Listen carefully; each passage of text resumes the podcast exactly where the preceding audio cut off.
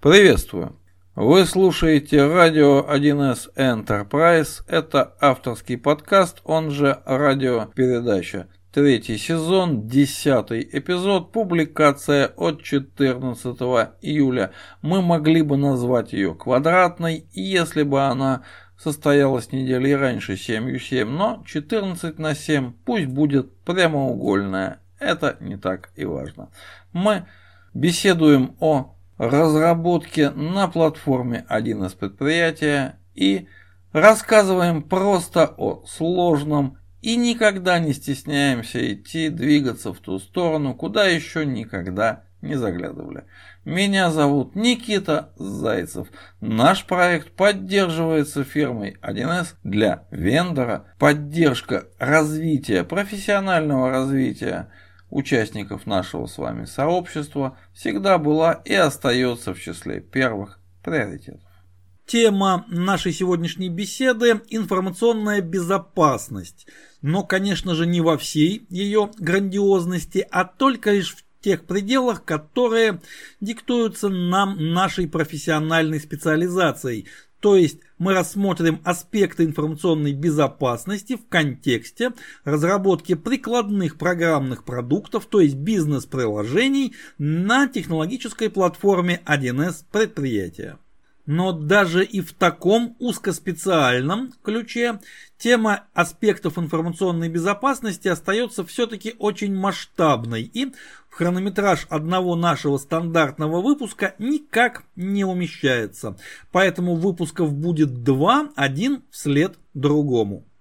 Первый, сегодняшний, мы посвятим поиску ответов на два самые любимые наши вопроса. Что это и зачем нам с этим иметь дело? Зачем нам об этом знать? Вот чтобы что? Ну а второй, последующий, будет посвящен уже практическим моментам. Мы даже попробуем составить ну, такой небольшой чек-лист по информационной безопасности для предмета нашей разработки, то есть для конфигурации или расширения 1С предприятия. Вот как-то так мы планируем действовать и начинаем мы с теоретических оснований. Поехали. Сначала, как это в нашем инженерном обыкновении, мы попробуем разобраться с определением той сущности, того явления, с которым собираемся иметь дело. А что же это такое? Каков физический смысл этих двух слов? Информационная безопасность. И здесь сразу следует заметить, что в нашем профессиональном сленге, то есть в том наборе слов и словосочетаний, которые мы с вами задействуем почти каждый рабочий день, существует великое множество так называемых protected terms, то есть защищенных терминов. Эти термины обладают точным физическим значением и защищены они именно этой точностью. Их невозможно понять как-то неправильно или как-то неправильно использовать. В самом деле, если мы говорим транзакция, исключение, оперативная отметка времени, срез последних, ну и так далее, повторюсь, тысячи их, вот здесь совершенно невозможно понять как-то неправильно какого-то толкования здесь быть не может, термины однозначные. Но есть термины, которые допускают толкования, различные толкования. Информационная безопасность относится именно к таким незащищенным терминам. Что это означает? Что существуют различные толкования. Нельзя сказать, что их существенно больше одного, но их совершенно точно больше одного. И нам в качестве отправной точки для наших дальнейших рассуждений, рассмотрений, исследований требуется выбрать какое-то все-таки одно толкование и базироваться на нем. Какое же толкование мы выберем? Поскольку радиопередача у нас авторская, выбирает, разумеется, автор. И вот на мой личный, даже не вкус, а профессиональный взгляд, самым правильным толкованием термина «безопасность вообще» как таковая, не только информационная, является следующая максима. Безопасность – это ресурс. И сразу же следует небольшой дисклеймер. Здесь под безопасностью, здесь и далее, понимается исключительно информационная безопасность, причем в контексте бизнес-приложений, да еще и на платформе 1С предприятия. Вот настолько точное определение, настолько точное ограниченное его толкование. На глобальные выводы автор – ни в коем случае не претендует. Но вот информационная безопасность конкретного бизнес-приложения представляется все-таки ресурсом. И работать с ним нужно как с ресурсом. Ресурс можно наращивать, ресурс может быть утрачен, ресурса может быть с запасом, ресурса может быть недостаточно, ресурс управляем. Это самое главное. Ресурсом мы можем управлять и Соответственно, рассматривать аспекты информационной безопасности мы должны при помощи ресурсных моделей, то есть оперировать категориями стоимости. Стоимости, объема, больше, меньше, дороже, дешевле и только так. Далее, рассматривая и анализируя основные ключевые факторы, влияющие на ресурс безопасности, то есть информационной безопасности бизнес-приложения, мы приходим к двум очень важным опорным определениям и выявляем две сущности. Это угроза и это уязвимость. И общего у них гораздо больше, чем только буква У в названии. Эти сущности неразрывно связаны. Угроза это такой сценарий взаимодействия сторонних акторов с нашей информационной системой, при котором ресурс информационной безопасности оказывается исчерпан до нуля и даже ниже, то есть возникает проникновение, взлом, нарушение, кража и какие-либо другие деструктивные действия, причем выполняемые этим сторонним актором сознательно. Вот это угроза. Ну а уязвимость это такое техническое или же эксплуатационное свойство нашей информационной системы, которое позволяет атакующей стороне, тому самому стороннему актору, реализовать угрозу на практике. Получается, что угроза эксплуатирует уязвимость, а уязвимость дает возможность угрозе реализоваться. Вот так они связаны.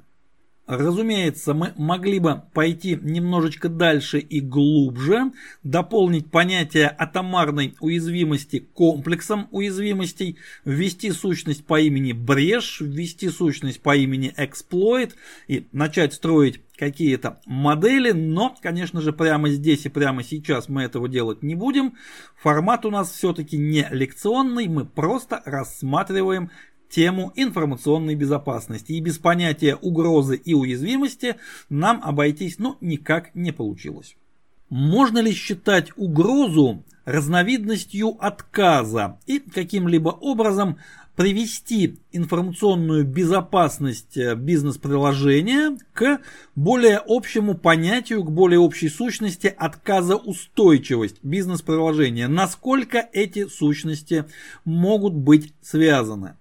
Если мы начнем разбираться в этом вопросе подробно, то придем к выводу, что все-таки между угрозой и отказом есть фундаментальная разница. Как мог бы сказать герой одного замечательного художественного фильма, разница во мне, в атакующем. У отказа отсутствует атакующая сторона. Отказ возникает сам по себе в силу внутренних причин, ну и, разумеется, внешних воздействий, воздействий внешней среды. Можно сказать, что причиной отказа является, ну, условно, гравитация. То есть что-то где-то чего-то не выдержало, где-то что-то у нас надломилось, устало, где-то прочность конструкции оказалась недостаточной, где-то возникла пиковая нагрузка и так далее и тому подобное. Произошел отказ, и информационная система перешла в неработоспособное полностью или частично, это не так и важно, но в неработоспособное состояние. Вот это у нас отказ.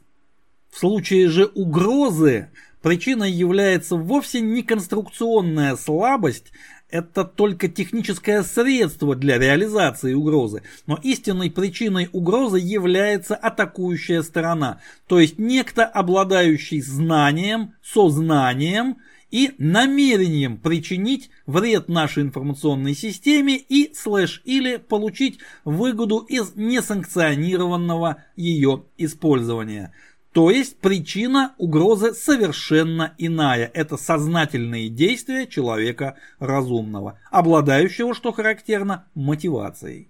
Бывает так, что угроза становится причиной триггером для отказа. Кто-то полез, кто-то что-то взломал, прочность конструкции оказалась нарушена и система обвалилась. Такое бывает. Бывает и когда отказ вызывается атакующей стороной намеренно, чтобы замаскировать какое-то проникновение и, например, кражу ценных данных. Все развалилось, никто ничего не понимает, и вот кто-то что-то унес, вот пока еще обломки оседают. Такое тоже бывает, но бывает и строго наоборот, когда угрозу реализуют таким образом, чтобы, не дай бог, не потревожить покой тех, кто наблюдает за состоянием информационной системы. И в этом случае отказ, ну это почти как нажатие тревожной кнопки. То есть угроза вовсе не обязательно сопровождается отказом, а отказ вовсе не обязательно порождается реализованной угрозой. Это похожие, но совершенно разные сущности, и рассматривать их нужно по по-разному, строить разные модели, применять разные методические подходы. Это не одно и то же. И это для нас, для инженеров по разработке и эксплу эксплуатации информационных систем крайне важный момент. Мы должны различать естественный отказ системы и угрозу, то есть управляемый сбой, управляемое разрушение, управляемое нанесение ущерба. Каким образом разработчик либо же эксплуатант информационной системы работает с угрозами? Мы понимаем, конечно же, да, что угрозы существуют, что их нужно учитывать, что ресурсом информационной безопасности нужно управлять, а вот при помощи какого инструмента? Самое главное, наверное, что нам потребуется сделать, ну или самое первое, что нам потребуется сделать, это построить, составить модель угроз. Без модели угроз о каком-либо управлении информационной безопасностью мы, наверное, говорить не сможем. Что же такое модель угроз? Если очень коротко, то это частный случай модели технических рисков. Модель технического риска. Элементом модели, общей модели является технический риск, элементом модели угроз является, соответственно, некая элементарная атомарная угроза, которую мы не декомпозируем. И рассматривается в принципе точно так же, как и управление рисками, вероятность, критичность, мероприятия по предупреждению, мероприятия по ликвидации последствий, все очень похоже. Но есть один интересный момент, поскольку информационную безопасность мы рассматриваем как ресурс, мы просто обязаны в модель угроз ввести ресурсные показатели. Ну а когда мы говорим ресурсные, мы подразумеваем стоимостные.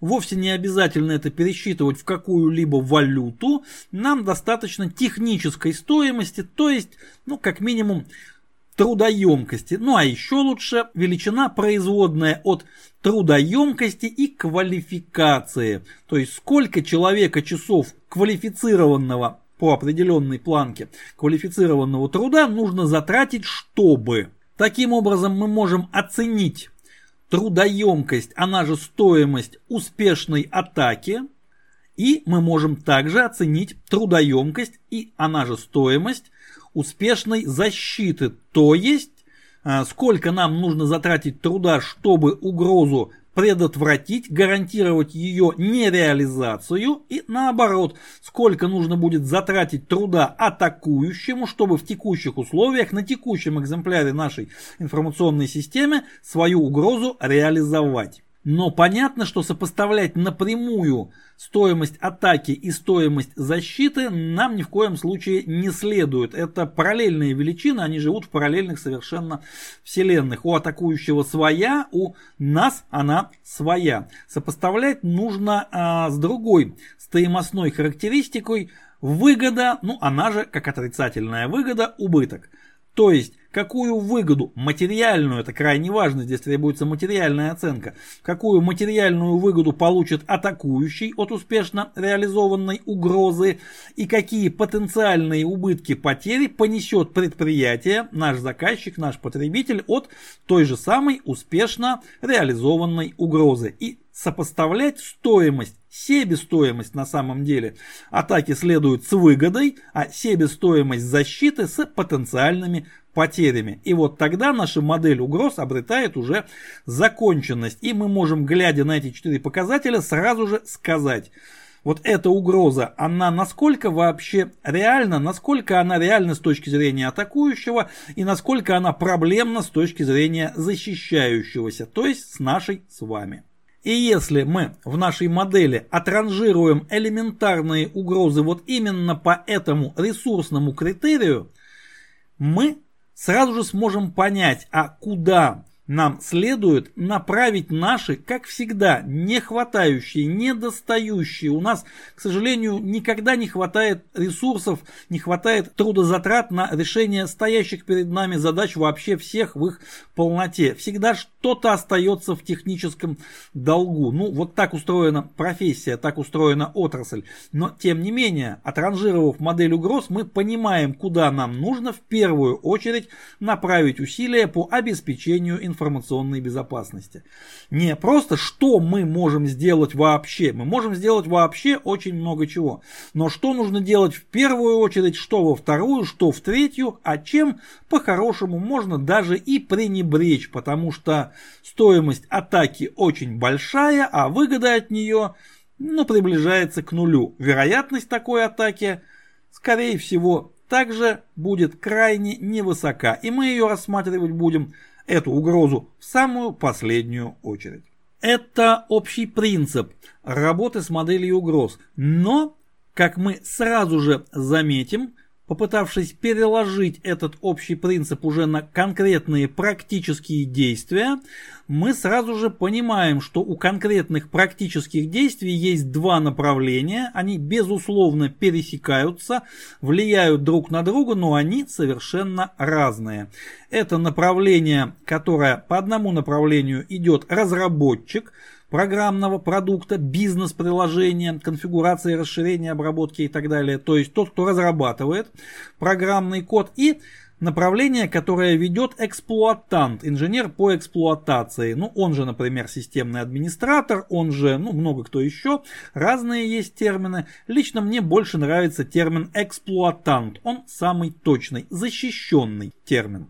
Так что нам нужно очень четко понимать, если мы играем на стороне разработчика, то есть создаем программный код, мы, конечно же, ну, во-первых, мы очень хорошо знаем возможности платформы, на которой мы создаем наш программный продукт.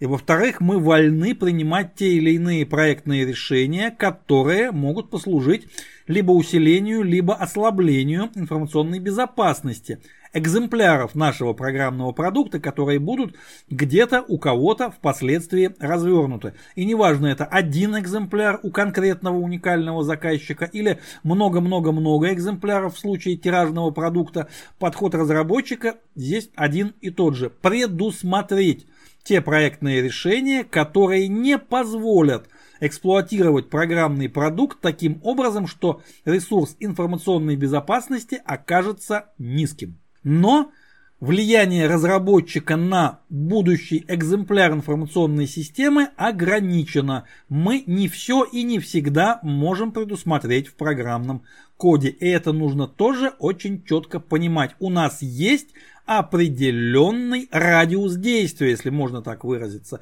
И дальше этого радиуса наши усилия уже не распространяются, если мы находимся на стороне разработчика. И наоборот. Если мы играем на стороне эксплуатанта, мы имеем дело с готовым, ну или почти готовым программным продуктом. Да, мы можем средствами э, расширений тех или иных. Здесь под расширением имеется в виду, конечно же, в первую очередь механика расширений платформы, один из предприятия. Но расширять функциональность программных продуктов на этой платформе можно и другими способами, конечно же, и они все имеются в виду. Мы можем на стороне эксплуатанта как-то расширить функциональность программного продукта, но никогда или почти никогда не можем изменить те главные основные корневые проектные решения, которые были приняты разработчиком. Вот на его стороне. То есть мы имеем дело с уже готовой, вынутой из коробки конструкцией и отвечаем за ее эксплуатацию. Поэтому нам необходимо, во-первых, четко понимать, какой ресурс информационной безопасности заложен в этой самой коробочной конструкции, чего нам не хватает, исходя из построенной нами своей эксплуатационной модели угроз, потому что для каждого экземпляра информационной системы модель угроз будет безусловно своя. Они будут очень похожи, но в деталях будут, конечно же, различаться, потому что разные окружения, разные аппаратные ресурсы, разные пользователи, разные сценарии. И так далее. Будет, конечно же, все-таки очень серьезная, существенная разница. Так вот, нам нужно, во-первых, понимать, на что способен и на что не способен программный продукт, и, во-вторых, знать, каким образом можно усилить ресурс информационной безопасности нашей системы, нашего предмета эксплуатации за счет не внутренних его качеств, а за счет каких-то внешних привносимых нами средств. Надо уметь их найти, выбрать, развернуть, настроить и точно так же успешно эксплуатировать. То есть путь разработчика и путь эксплуатанта, они у нас немножечко разные. И своя специфика есть и там, и там. Эти два пути безусловно пересекаются, дополняют друг друга, но нам нужно четко понимать, какую позицию мы занимаем. Да, бывает ситуация, когда один и тот же специалист одновременно занимает обе позиции, и такое бывает не то чтобы уж очень редко, но тем не менее бывает и по-другому. Поэтому начинать управление информационной безопасностью, начинать работу с аспектами информационной безопасности нам нужно с определения своей позиции вот в этом общем процессе. Нужно найти свое место на карте. Давайте попробуем посмотреть на самом простом практическом примере. В информационной базе один из предприятий среди множества различных административных установок мы можем управлять э, проверкой сложности пользовательских паролей. То есть у нас есть два режима. Проверка отключена, пароль может быть любым, в том числе и пустым, и проверка сложности включена. В этом случае платформа следит за тем, чтобы пользователи выбирали для себя стойкие пароли. Ну или тот администратор, который назначает пользователям их пароли, также выбирал бы пароли стойкие, качественные, устойчивые к подбору к взлому методом брут-форса. Критерии сложности описаны, разумеется, в технической документации к платформе. И разумеется, если информационная база опубликована куда-то, ну, условно в большой интернет, то есть извне, из-за периметра безопасности можно попробовать аутентифицироваться в базе и что-то в ней делать через веб-клиент, через REST-клиент, не суть важно. А в нашей модели угроз, конечно же, будет такая элементарная угроза, как подбор пользовательского пароля атакующей стороной, каким-то внешним атакующим субъектом. И в этом случае, наверное, включить проверку сложности пароля нужно вот просто безусловно. Но нельзя, чтобы пароли были пустые или представляли собой элементарные комбинации 1, 2, 3, 3, 2, 1. Они подбираются ну, на раз-два, такие комбинации. Но даже если информационная база и не опубликована за периметром безопасности и все пользователи находятся внутри, мы не можем из нашей модели угроз вычеркнуть угрозу подбора пользовательского пароля. Дело в том, что атакующая сторона это совершенно не обязательно какой-то внешний злодей, который делает подкоп под стены, как-то куда-то перебирается, перепиливает решетки и так далее. Очень многие крепости пали потому, что были атакованы атакованы изнутри, и атакующим может легко оказаться штатный, легальный, самый доверенный наш внутренний пользователь. Но при этом, если он подберет пароль другого пользователя, обладающего большими полномочиями, он тоже может осуществить атаку, причем еще и замаскировав под действие кого-то другого. И, наверное, включать или нет проверку сложности пользовательских паролей – это, по идее, зона ответственности эксплуатанта. Вот э, он может об этом подумать, а может об этом и не подумать, а может банально об этом и не знать. Квалификация у разных специалистов разная. Может ли разработчик в этом конкретном случае как-то помочь эксплуатанту будущих экземпляров своего программного продукта? Конечно же может. Разработчик может соответствующим программным кодом директивно включить сложность проверку, точнее сложности пользовательских паролей сразу же после развертывания экземпляра информационной базы. Буквально первый же сеанс, который будет совершать инициализацию информационной базы, отрабатывать первый запуск, может эту административную настройку включить программно и, например, сообщить о том, что она включена ну, в каком-то протоколе инициализации. Понятно, что и в руководстве администратора программного продукта будет соответствующая маленькая глава, повествующая о рекомендациях по информационной безопасности, в том числе по включению проверки сложности паролей пользовательских, но можно это подкрепить директивно, прямо программным кодом. И здесь разработчик уже выбирает между двумя моделями поведения. Перестраховаться и включить все, что можно в плане информационной безопасности, включить все уровне всей степени защиты, а уже эксплуатант, если ему нужно, если ему что-то мешает, если он по каким-то соображениям какую-то защиту хочет отключить, пускай отключает одну за одной соответствующими э, функциями, пусть пользуется. Но это будут его решения, явно выраженные в конкретных действиях, в конкретном интерфейсе. Но еще и с, э, с определенными предупреждениями, напоминаниями, ну и так далее Далее. Это одна модель поведения разработчика. Другая модель наоборот.